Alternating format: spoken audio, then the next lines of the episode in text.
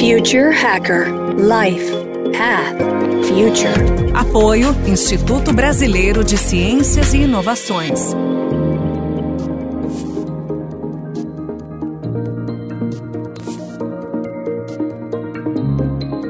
Bem-vindo ao Future Hacker.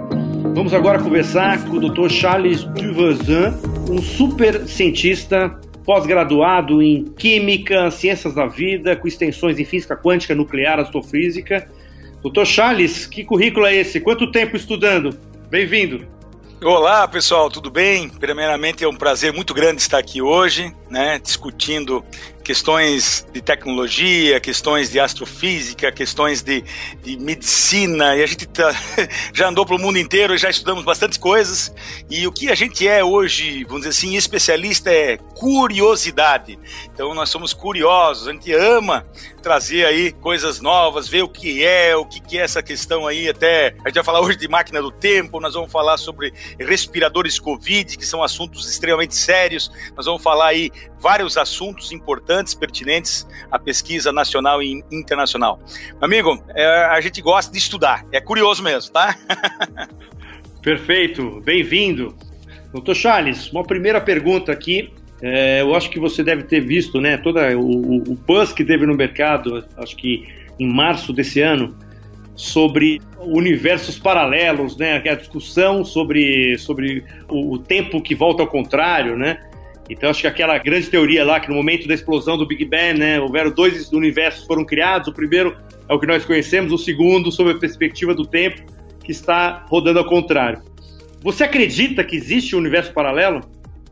Vai longe essa conversa aí. Com certeza eu acredito, não há dúvida disso. O que, que, a gente acredita? Quais são as evidências, né? Todo pesquisador, todo cientista, ele se embasa em pesquisa, em dados, em evidência, em empirismo, principalmente em dados, né? Em fatos também. Você veja, como é que pode os sumérios, há 7 mil anos atrás, um pouco mais, há quase 10 mil anos atrás, ter tanto conhecimento como o logaritmo? É? Como é que eles sabiam, conheciam línguas? Como é que eles conheciam tantas coisas? Astrofísica? Como é que pode? Não tinha nem, é, nem materiais, nem recursos, vamos dizer assim. E eles já conheciam, né? E os egípcios também, né? Lá no Egito tem muito dado interessante, inclusive as, a gente precisa ir muito longe, mas as pirâmides coincidem um monte com a questão astrofísica e tal. Então a gente pergunta, como é que pode isso, não é? Tem gente que diz que a gente já foi inteligente, mais inteligente anos atrás, tá? Essa é uma, uma, uma das justificativas. Mas se a gente for ver a questão de viagem do tempo, ou o tempo é relativo com Albert Einstein, né? Que até a gente sabe que antes de Einstein já existia a relatividade do tempo, e até hoje é, a gente sabe que é, a, o tempo é relativo, não há dúvida sobre isso, inclusive nossos relógios atômicos dos satélites de GPS já comprovam isso, né? O, o satélite ele atrasa um pouquinho o relógio porque tem menos é, gravidade né, do que a gente aqui, vamos dizer, no, na, na, Terra, no subsolo aqui. E o que acontece? Lá em cima, o tempo ele tem menos ação gravitacional, menos energia, adianta um pouco tempo. Mas a velocidade é maior, né? Quer dizer, a velocidade devia compensar, mas não compensa. Então, por isso, cada satélite hoje tem um relógio atômico, existe uma compensação para ver exatamente a medida, né? Para o posicionamento não haver erros dessa, dessa, dessa relatividade do tempo. Então, a gente já sabe que o tempo é relativo e tem infinitas outras provas disso, né? Já escrevi muito sobre isso, amigo. Já escrevi é, livros, né? Eu escrevi um livro muito legal. Levei uma carta pro Steve Hawks, tá? Foi super bacana.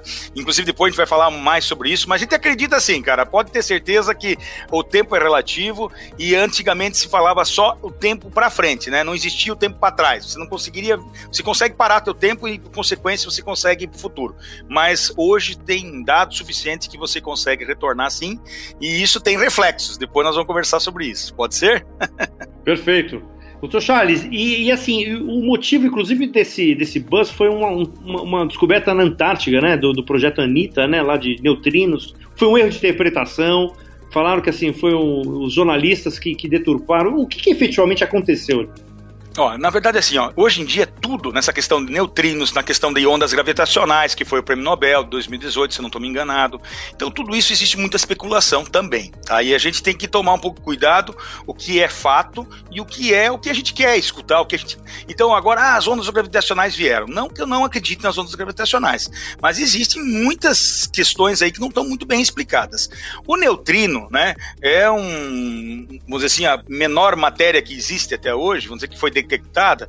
Tudo isso aí, claro que nos polos, como tem menos, é, né, menos ação magnética do cinturão de Van Allen, então tudo isso aí a gente acaba sabendo que os polos é muito bacana fazer pesquisa. Olha, eu vou ser muito sincero, tem muita coisa ainda especulativa nesse, nesse mercado, então eu não posso dizer uma coisa ou outra enquanto não tiver certeza. Uma coisa que a gente toma muito cuidado é tudo que a gente afirma, a gente tem, tem que ter, no mínimo, um conhecimento é, ideal daquele trabalho para a gente conseguir julgar ou talvez dar opções, né? E não querer parar uma pesquisa, vamos dizer assim, porque onde há fumaça há fogo. Se eles estão dizendo que o neutrino tem alguma coisa importante, se as ondas gravitacionais são importantes, por que não? Nós somos curiosos, nós somos cientistas, nunca vou falar não, né?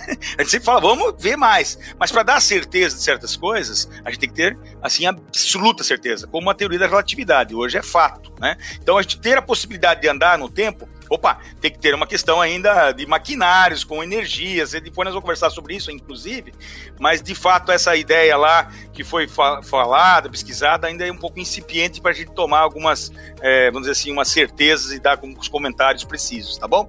Perfeito, perfeito. Vamos, vamos puxar um pouco, um, você contou um pouco dessa história de um livro, né, que você publicou em 2017 e que você foi Exato. pessoalmente levar lá para o Dr. Hawking, né? E um segundo ponto, que é uma coisa interessante, é que nos seus. Eu dei uma olhada no, no, no material né, que você. Que que eu pesquisei de você, e você fala um pouco, principalmente, dos. um pouco de preconceito que existe dos físicos, né? Com relação aos não catedráticos, né? Os catedráticos, né? Então explica sobre esses dois, esses dois pontos, assim, né? Primeiro, como é que foi esse, esse, esse encontro com o Dr. Hawking? O segundo, esse preconceito. E, e o terceiro, se ele te retornou. então, assim, ó, tudo é uma, uma grande loucura gostosa, tá? E tem muita lógica do que a gente vai falar agora. Olha só. É, antes, eu, eu, a minha vida, eu sou cirurgião dentista, né? Minha formação é. Fui cirurgião dentista, viajei pelo mundo, estudei nos Estados Unidos, na Alemanha, Suíça, Barcelona, os catalão lá são extremamente só eles têm a razão, e a gente começou a ver, e estudamos pelo mundo mesmo, fiz doutorado na Argentina, e essa, vamos dizer assim, polivalência de várias pessoas, a gente começa a ver que todo mundo se encanta com a questão da viagem do tempo. Só que quando a gente fala em viagem do tempo, ela é um pouco assim viajada, né? Um pouco que perde a credibilidade porque a gente nunca fez uma máquina do tempo de fato, né? Então isso requer assim tem uma certa quem fala isso normalmente é dito como louco. E cara, como que pode ser louco? Se existe tendências, por que a gente não estudar, né? E aí, como eu era dentista, tinha que tomar um pouco cuidado para não afastar meus clientes, fui, eu acabei atendendo um alemão físico, ele era ceramista, inclusive ele era físico na parte de propriedades de materiais. E ele é encantado por questões de, de máquina do tempo, ele falou, Charles, olha só, quando você começa a falar sobre isso, tá na hora de você começar a publicar. Você não vai perder credibilidade por causa disso, porque você vai publicar algo que é uma teoria, e embasado no que existe até hoje, né, é, de materiais já publicados e tudo mais. Então não é uma loucura, é algo que é interessante, vamos dizer assim, né? Acabei fazendo essa publicação. Só que assim, o que aconteceu? Seria interessante a gente realmente ir para o melhor do mundo, que é o doutor, né, Sir Steve Hawkins. Ele é o cara, né, mas ele tá no lugar de Newton, então nós vamos lá. E assim, a gente é muito cara de pau também, né, nós como brasileiros, a gente gosta e não tem vergonha, vamos embora, né, o que que a gente, o não a gente já tem, né, o que custa a gente perguntar pra pessoa que seria a sumidade é, internacional? Então a gente pegou, mandou e-mail antes que a gente ia lá, levar uma carta para ele, foi antes de publicar o livro, tá? Aí a gente pegou e falei que a gente ia fazer o livro e tal, tudo bem, a secretária dele é uma pessoa pessoa maravilhosa, falou: não, estamos aqui à disposição, tranquilo. Só que eu acho que ela não sabia que a gente ia mesmo, né? Eu marquei o dia e tal, e fui, né? Fui com testemunhos, tudo. Chegamos lá, ela caiu da cadeira. Ela falou: meu Deus, como é, como é que pode? E daí eu levei a carta, a mesma carta que tinha mandado já por e-mail, mandei para ela, registrei o fato, né? Porque é interessante você registrar certos fatos, né? Porque só e-mail não. Eu fui lá, foi legal tal. E ela falou que ia me responder em 15 dias. Naquela semana, por muita infelicidade, o Dr. Steve Hawkes teve um, realmente um problema de saúde. E ela me falou que ele não poderia responder porque ele estava com problema de saúde e tal. E quando melhorasse, me responderia, né? Mas daí o que aconteceu? É, demorou demais e até o seu Osiris Silva estava junto comigo e queria saber como é que ficou isso, porque é uma curiosidade, né? Vai que fosse legal a, minha, a nossa teoria, né? Já vou explicar o que é a teoria. Aí, na verdade, o, depois de três meses, um pouquinho com insistência, mandei mais alguns e-mails, eles falaram que não tinham interesse em me responder. Então, qual que é a ideia? Se eles não tinham interesse em responder, que não estava tão errado, né? E talvez eu estava indo contra o que o, a equipe do Steve Hawks estava trabalhando, né? Qual que é a hipótese? A hipótese é o seguinte: M, energia igual massa vezes velocidade uso quadrado, isso aí é clássico. Agora, se você fizer energia negativa, vamos é, negativar essa forma. Energia negativa é igual a massa negativa vezes velocidade da luz ao quadrado negativa, né? Se a gente for ver, pô, peraí, mas para conseguir massa negativa seria tal da massa antimatéria e tal, né? É bem anti, porque esses conhecimentos aí vão longe, tá? A antimatéria tem um pouco é, diferença de massa negativa também, porque tem a ver com spin. Se você roda de um lado, é, um, é uma direção a matéria positiva, se roda de outro, o spin é dito como negativa, e positron, eletro, né, o elétron. Então, então, quer dizer, o que a gente começou a perceber? Mas peraí, nós estamos criando uma massa negativa. Mas para você criar uma massa negativa, você tem que ter energia negativa. E como é que se consegue energia negativa? E é uma pergunta boa. Poxa, se você criar um ambiente todo negativo, como é que se faz isso? Vamos pensar em vácuo quântico. O que é um vácuo quântico? É um nada do nada. Não tem neutrino, não tem nada. Como é que você vai conseguir barrar o neutrino? É uma pergunta boa. Mas a gente, no livro ali, é até interessante ler, viu?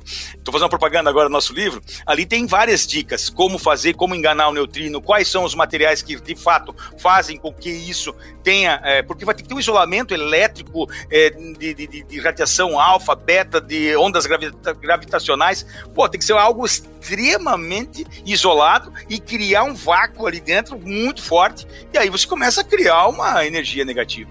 E ali, querendo ou não, isso mais ou menos se gera um buraco negro.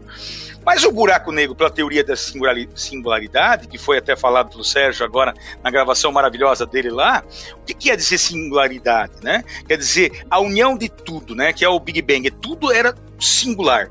Vamos agora para o buraco negro. Uma das origens do buraco negro. Quando o Sol se explode, quando se consome, é, existe. Não é que explode, ele vai se consumindo, vai ficando tão denso, tão denso, que a gravidade é tão alta que nem a luz se escapa. E isso é um buraco negro, vamos dizer assim. É tão forte a gravidade que nada escapa. Essa é a teoria conhecida até hoje. Mas existem outras teorias que se chama buraco branco, que é exatamente o contrário. Quer dizer, se você pensar no entrelaçamento quântico, quando você tem um Sol, você está emitindo energia, certo? Toda vez que você emite, é, uma energia, ela, ela, tem o que acontece? Você joga e existe uma força de arrasto, de vácuo que seria um entrelaçamento quântico isso. Então, quer dizer, se eu estou emitindo energia e aquela energia ela tem um, um, uma força de arrasto, chega no final do, de uma estrela, ela começa a ser tão consumida e aquele entrelaçamento quântico fica tão grande que, de fato, eu acho que uma estrela, no final dela, vira um buraco negro, não por concentração e por singularidade, e sim por falta de energia. A energia vira negativa. Essa seria a nossa hipótese, né? Então, quer dizer, opa, isso convence. E outra coisa que convence, no meio de cada galáxia, galáxia, está comprovado que existe um buraco negro. E as galáxias estão em expansão. E o buraco negro, se fosse teoria da singularidade, deveria estar tá em, em, concentração, né? Deveria estar se unindo as galáxias, e é o contrário. E o universo está em expansão. A gente não entende direito o que é essa energia negativa, essa energia negra, essa matéria negra aí. E quer dizer, opa, mas se a gente começa a perceber bem, talvez o buraco negro não seja singularidade. Talvez seja algo. Ali sim é uma, um vácuo tão forte que pelo fato de existir um vácuo e o que existe mais difícil para conseguir no mundo é fazer o vácuo, a gente sabe disso. Então, por que, que aquele vácuo não vai atrair certas coisas? Aquilo ali é um diferencial potencial elétrico, energético, tudo de, de, de complicado, e isso gera-se força de atração. É isso que tava, e perguntei lá para o Steve Hawks, né? Também perguntei se ele não queria fazer parte do nosso doutorado e tal. Foi bem legal, assim. Apesar que ele não me respondeu diretamente, mas a equipe dele foi muito bacana, tá? E a outra pergunta que o senhor me fez, hoje é, o mundo está tão, tão rápido, tão globalizado, que não dá tempo de ser mais catedrático. Então, quer dizer, aquela história que um físico, para ser físico, tem que demorar 20 anos de estudo para ganhar credibilidade, me desculpe. A criatividade hoje do ser humano, ela vem com 12, com 8 a 12 anos de idade. Então, a gente está errando. Nessa vaidade, ela tira a, a criatividade. Eu acredito muito em Deus. Por quê? Porque, na verdade, o que é criatividade? É divino.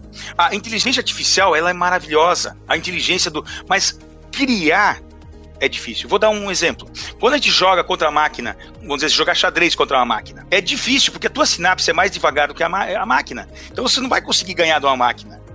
né? Vamos dizer assim, no jogo de xadrez. Agora, criar um jogo de xadrez, a máquina não consegue.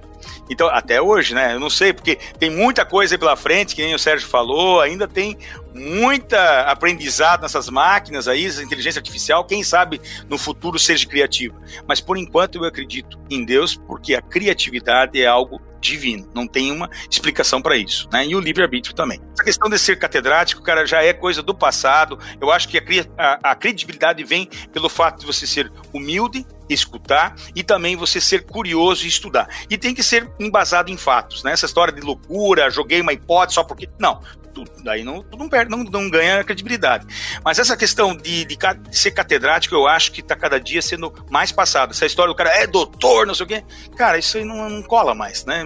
Me desculpe, eu acho que é um atraso de vida.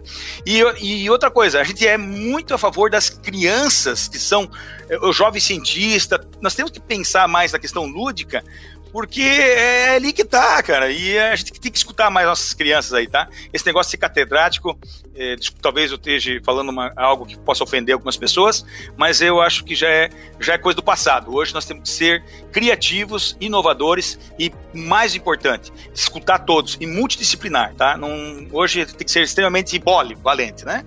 Tá bom? E a ciência é para todos, né? ciência pra... é para todos, não há dúvida, né? Perfeito. Olha só que interessante. Essa brincadeira, entre aspas, da máquina do tempo, ela gerou produtos interessantes. Inclusive, nós estamos fazendo agora, começando a dar uma entrada num pós-doutorado no ITA, com uma tinta de radiação cósmica, bloqueadora de radiação cósmica. E isso veio através da preocupação de como isolar a nossa cápsula do tempo. Então, a gente começou a criar ali endofulereno, um monte de questões que agora veio para o comércio. Olha que interessante. Quer dizer, toda inovação ela tem uma aplicação comercial. Eu me atendo mais a questões mais comerciais no, nos últimos tempos aí, porque a gente tem que fazer dinheiro também, né? Não porque tem que ser mercenário, e sim para dar desenvolvimento para suas ideias, tá? Todas as ideias importantes elas têm que ser lucrativas. Essa é, é muito importante pensar assim também, né? Muito bom, muito bom. Você já deu um teaser aí para o segundo bloco, a gente vai finalizar esse primeiro bloco. E o segundo, a gente vai falar exatamente sobre esse ponto, né? As invenções, né? Vai falar um pouco sobre é, essa parte de indústria e, e, academia, né? Como é que fica esse, esse meio do caminho aí de projetos que às vezes não conseguem ir para o mercado. Então, pessoal, é, Dr. Charles, obrigado nesse primeiro bloco. Vamos agora para o segundo. Pode Só para terminar aqui, deixa eu fazer um. Cara, muito bom conversar com vocês aqui, esse ambiente maravilhoso, né? Então, vamos lá para o segundo bloco, hein? Coisas interessantes para acontecer. um abraço, pessoal. Um abraço, vamos lá, pessoal. Até mais. Future Hacker Life Path Future. Apoio Instituto Brasileiro de Ciências e Inovações.